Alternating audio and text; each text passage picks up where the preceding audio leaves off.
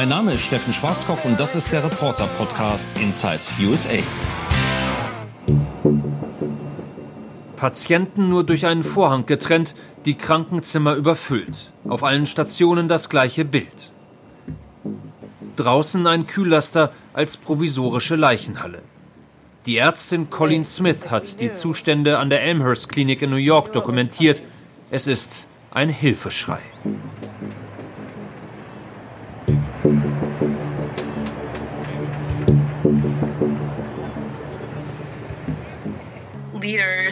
Ich höre ständig Politiker sagen, alles wird gut. Aus unserer Perspektive kann ich sagen, nichts wird gut. Zelte werden in New York aufgebaut, ebenfalls als vorübergehende Leichenhallen.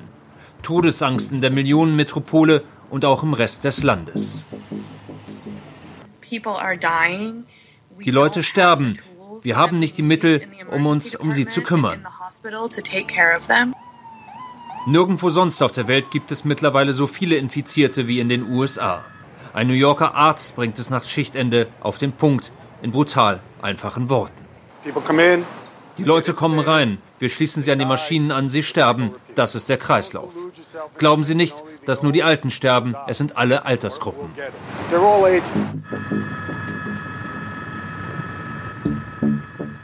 In Miami stehen sie an, Stoßstange an Stoßstange, um sich testen zu lassen. Stunden und Stunden. Die Autofahrer wollen wissen, bin ich positiv oder nicht? Es ist eine Frage, die sich jeden Tag mehr Amerikaner stellen.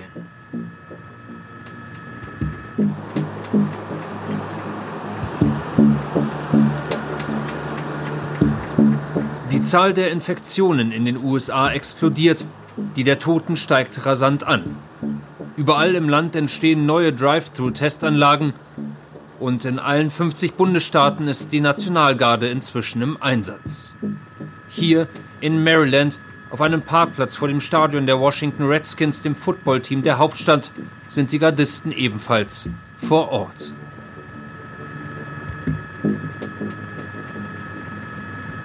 Hier packen die Soldaten Kisten mit haltbaren Lebensmitteln für die städtischen Essensausgaben, denn bei denen ist mit Beginn der Corona-Krise eine Großzahl der freiwilligen Helfer weggebrochen. Wir sind hier, um unsere Landsleute zu unterstützen. Die Konservendosen gehen an die, die in Not sind. 9000 Nationalgardisten sind US-weit im Einsatz, über 14.000 weitere wurden mobilisiert und warten auf den Marschbefehl. Neuland für viele. Ich hatte andere Einsätze im Kosovo, im Irak, in Kuwait.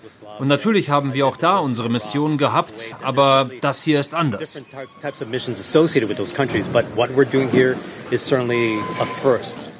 Und die Hilfe ist dringend notwendig. Für Millionen Amerikaner, die es sich nicht leisten können, im Supermarkt einzukaufen. Es ist eine Überlebensfrage. Wir hatten nicht erwartet, dass so viele Menschen plötzlich auf Hilfe angewiesen sind.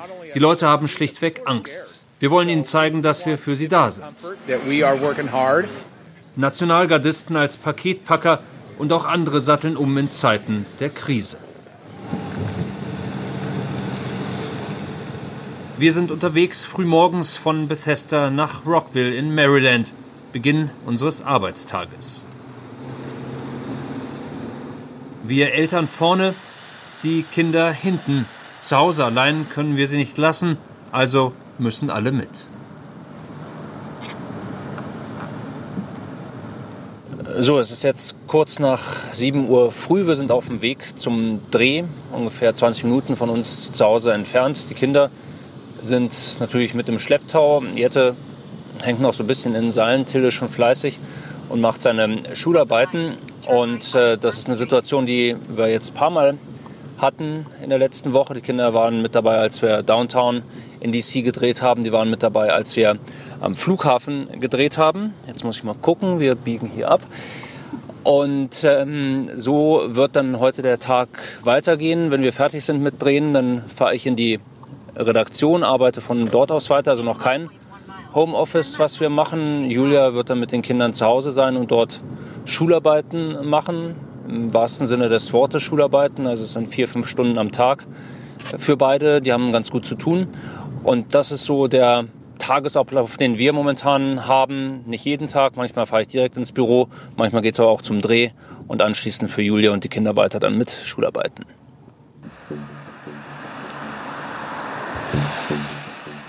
Und darüber werden wir berichten. Über die Menschen, die hier in langen Schlangen anstehen. Die ersten kamen schon um 6 Uhr früh, um nicht leer auszugehen. Über gut 250 Meter zieht sich die Reihe der Wartenden. Die meisten halten den gebotenen Sicherheitsabstand ungefähr ein. Verkauft wird hier Handdesinfektionsmittel, zwei Flaschen maximal pro Person, 4 Dollar pro Stück.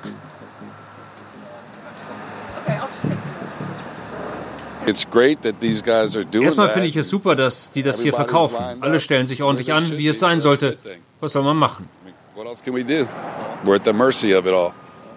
Sind Sie extra früh gekommen, wollen wir wissen? Ich komme direkt von der Nachtschicht. Ich hatte recherchiert, dass Sie um 8 Uhr aufmachen. Ich bin etwas überrascht, dass so viele hier sind, aber das ist nicht zu ändern. Ich habe selber Kinder, ich arbeite mit Kindern. Die Sache ist mir also wichtig, sagt er.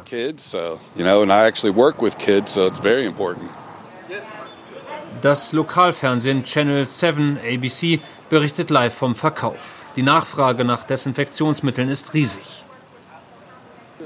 Wir wollen von dieser Dame wissen, wie sie die Situation empfindet, doch sie will erst einmal etwas loswerden.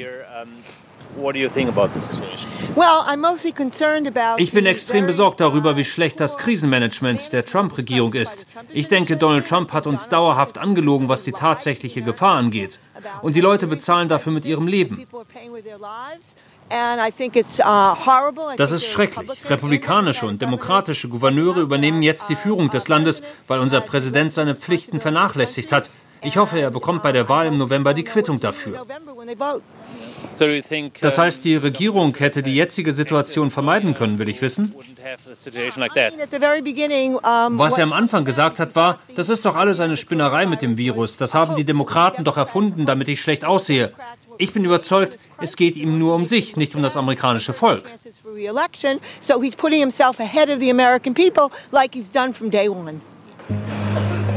Ärger über den Präsidenten beim Warten auf das Desinfektionsmittel. Das Besondere hier, eigentlich produziert Edgardo Zuniga Whisky. Doch seit Beginn der Corona-Krise steht die Produktion in seiner Distillerie still. Verkäufer in Restaurants und Bars sind zum Erliegen gekommen. Also entschied er, ich produziere weiter, allerdings das, was jetzt wirklich gebraucht wird, Desinfektionsmittel. Eine befreundete Familie half ihm übers Wochenende beim Befüllen, Labeln und Verpacken.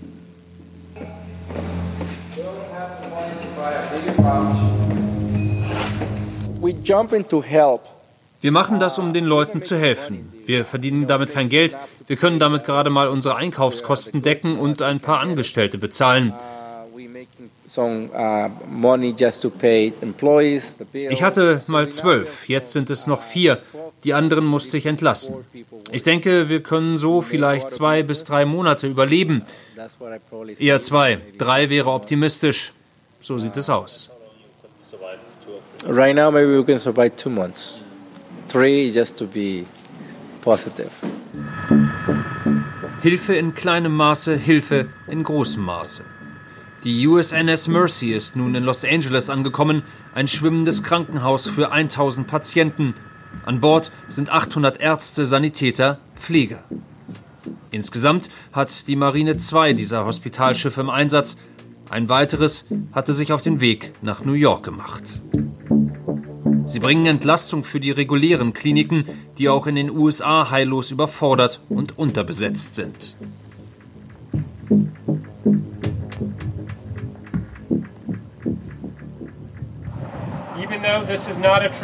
Obwohl dies keine normale Mission ist, sonst sind wir da, um uns um im Krieg verwundete Soldaten zu kümmern, sind unsere Ärzte, Schwestern, Apotheker, Laborangestellte und alle anderen höchst motiviert und einsatzbereit. Wir sind geehrt, dem Hilferuf zu folgen.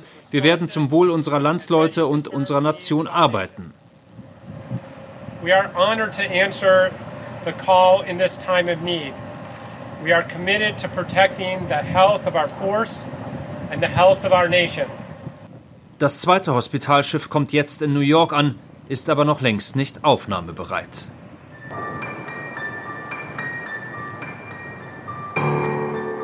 Die Lage in der 8 Millionen Metropole nimmt immer dramatischere Zustände an. Das öffentliche Leben ist zwar noch nicht völlig zum Erliegen gekommen, noch sind Menschen, wenn auch wenige, auf den Straßen.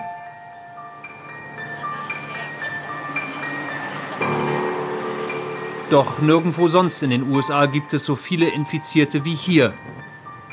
New York, das Corona-Epizentrum, alle drei Tage verdoppelt sich die Zahl der Erkrankten.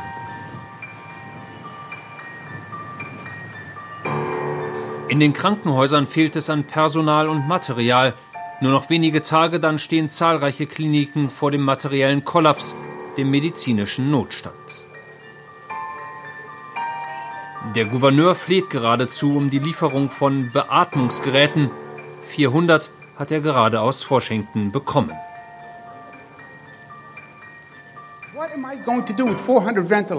Was bitte soll ich mit 400 Stück? Ich brauche 30.000. Bitte, dann sucht ihr die 29.000 Menschen aus, die sterben müssen. Andrew Cuomo, sonst alles andere als ein Hysteriker, wird laut. Ohne ausreichend Geräte fürchtet er ein Massensterben von Patienten. Seine Botschaft, wenn wir hier versagen, werden wir landesweit versagen. Schaut auf unsere Stadt. Was wir hier heute haben, werdet ihr in zwei Wochen erleben oder drei oder sechs. Wir sind eure Zukunft. We are your future. Und ob wir es jetzt hier schaffen, wird Einfluss darauf haben, ob ihr es in euren Städten schafft. Es wird euren Kurs bestimmen. In your city and in your community. Ein Hilferuf vor allem an die US-Regierung in Washington. In der Hauptstadt hat inzwischen die Polizei die Kontrolle über das Zentrum komplett übernommen. Die Denkmäler und Touristenattraktionen sind größtenteils abgeriegelt. Blaulicht statt Blitzlicht.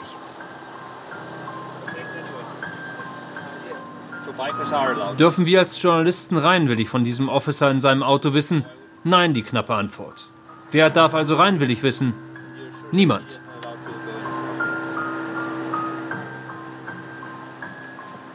Washington, DC, so hat wohl noch keiner die Hauptstadt erlebt. So, das ist der Grund, warum überall hier im Zentrum Polizei ist, denn dieser Bereich hier wurde zur Sperrzone erklärt. Hier findet normalerweise das Kirschblütenfestival in Washington DC statt, anderthalb Millionen Besucher jedes Jahr. Das wurde natürlich abgesagt. Allerdings sind am vergangenen Wochenende trotzdem Tausende und Abertausende hierher gepilgert. Daraufhin hat die Bürgermeisterin die Reißleine gezogen, hat gesagt, damit ist jetzt Feierabend, wir sperren den gesamten Bereich ab. Wir sehen hier drüben das Einzige, was man hier momentan sieht, Polizei tatsächlich, die hier patrouilliert, die die Straßen dicht macht, die dafür sorgt, wenn hier doch Radfahrer oder Jogger auftauchen, dass sie aus diesem Bereich wieder rauskommen. Aber das, was die Bürgermeisterin erreichen wollte, ist gelungen. Dieser Bereich, das ist letztendlich hier ein Geisterbereich, wenn man so will, außer Polizei. Kaum jemand auf den Straßen. Also das ist die Innenstadt von Washington, DC momentan. Selbst die Magistralen zwischen Weißem Haus und Kapitol verwaist. Nur einige wenige Touristen sind unterwegs, wie diese vierköpfige Familie aus Chicago.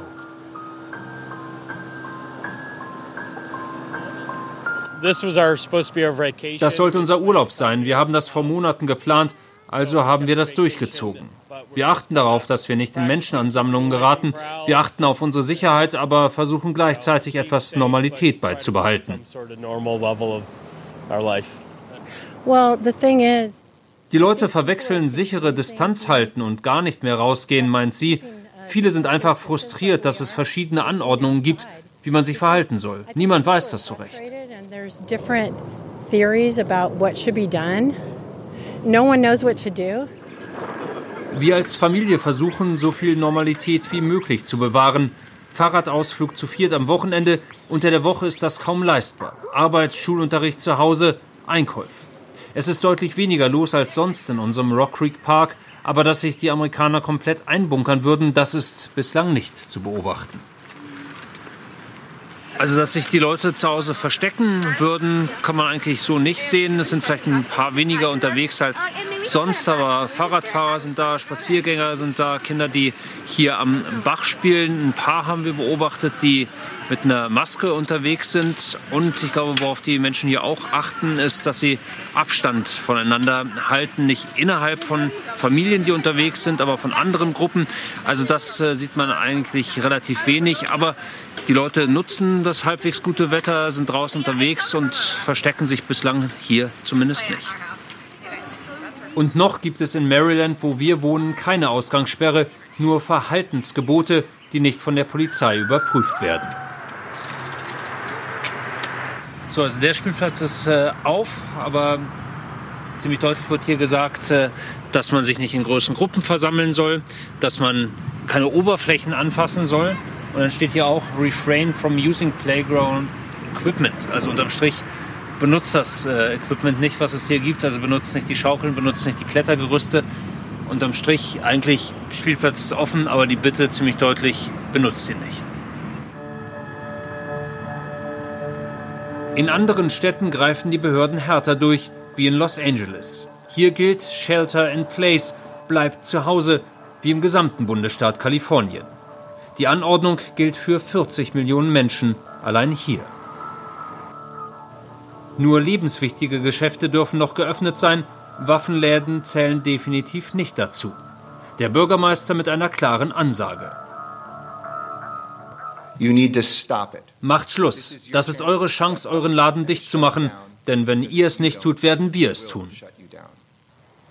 Doch noch immer hamstern Amerikaner Waffen, egal wie viele sie bereits zu Hause haben. Ich habe mich entschieden, mir ein Gewehr zu kaufen, weil man sich schützen muss. Ich habe Familie, eine große Familie, und in diesen unsicheren Zeiten weiß man nie. Man muss auf alles vorbereitet sein. Von den anderen Käufern die gleichen Töne. Es sind gefährliche Zeiten, ich will bereit sein. Und er sagt dasselbe. Doch die Polizei will jetzt durchgreifen. Waffenläden, Kneipen, Nachtclubs, Striptease-Bars, sie müssen zumachen. Um das durchzusetzen, schicken wir 1700 Polizisten los, Beamte, die sonst andere Aufgaben haben, erklärt der zuständige Sheriff. Unterdessen steigen die Zahlen der Neuinfektionen US-weit sprunghaft an. 10.000 und mehr pro Tag. Feldlazarette wie hier in Florida entstehen, um der wachsenden Zahl an Patienten gerecht zu werden. Besonders gefährdet, doch wenig beachtet ist diese Bevölkerungsgruppe Obdachlose. Mehr als eine halbe Million gibt es in den USA, in der Hauptstadt Washington nach offiziellen Angaben mehr als 9000. Und nicht alle wissen überhaupt von der Corona-Epidemie, wie wir hören.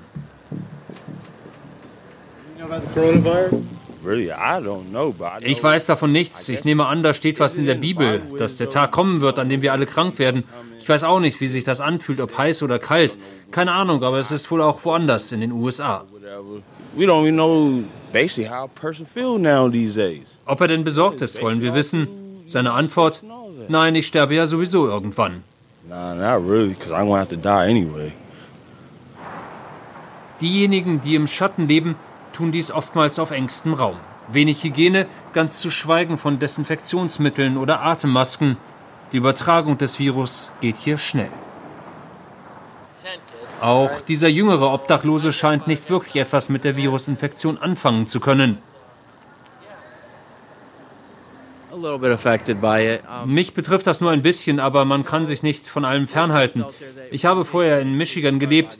Da hatten die Leute das schon vor vier Jahren, sagt er.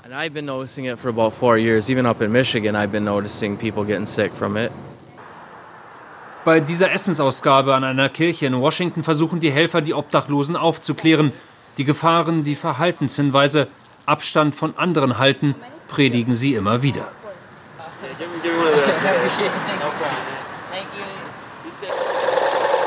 Drinnen werden einige Obdachlose selber zu Helfern. Sie stellen Atemschutzmasken her.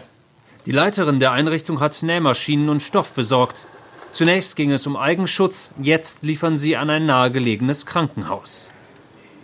We've recycled um, Wir recyceln Hemden, T-Shirts, Laken und andere Dinge. Das heißt, wir schneiden rechteckige Stücke aus, vernähen dann die Gummibänder, fügen eine Falte hinzu, damit die sich besser anpassen an die Gesichtsform. So machen wir das.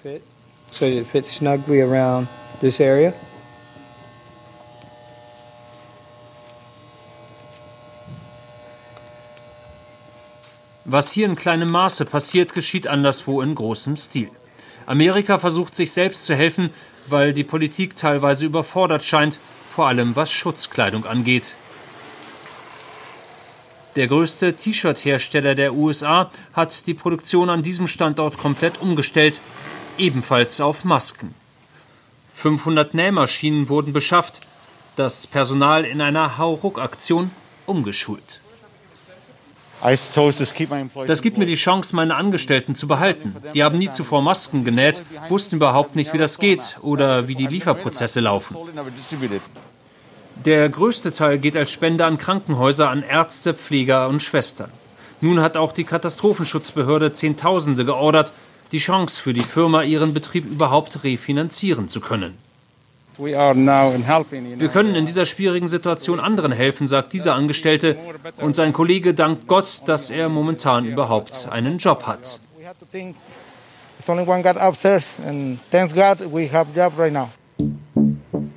Das gilt längst nicht für alle Amerikaner. 3,3 Millionen Menschen meldeten sich allein vergangene Woche arbeitslos, so viele wie noch nie in der Geschichte des Landes.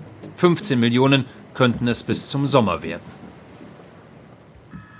Die Airlines haben kaum noch Maschinen in der Luft, dafür umso mehr am Boden. 60, 70 Prozent der Flotten wurden zuletzt stillgelegt. American Airlines, United, Delta, Southwest, es gibt keine Ausnahmen. Milliarden und Abermilliarden an Verlusten.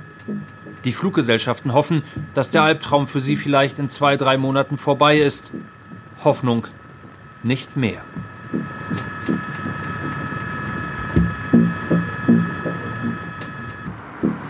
So geht es den meisten Amerikanern. Sie glauben nicht, sie beten, dass die Corona-Epidemie bis dahin überstanden sein könnte. In unserer Nachbarschaft in Washingtons Umland haben sich die Anwohner halbwegs mit der neuen Realität arrangiert. Die Maske bei einigen als ständiger Begleiter.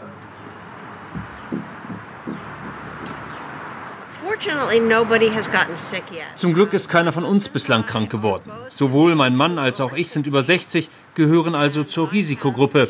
Ich habe auch Vorerkrankungen, was bedeutet, wenn ich mich infizieren sollte, würde das lebensbedrohliche Konsequenzen haben.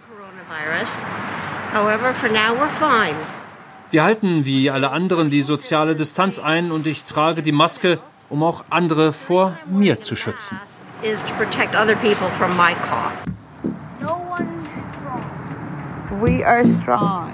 Die Dinge positiv sehen, das ist, was viele versuchen.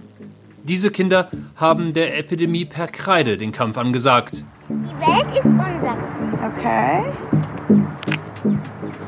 Corona ist nur ein Virus. Es ist ein Kampf, den die USA wie andere noch lange führen werden. You can save the world.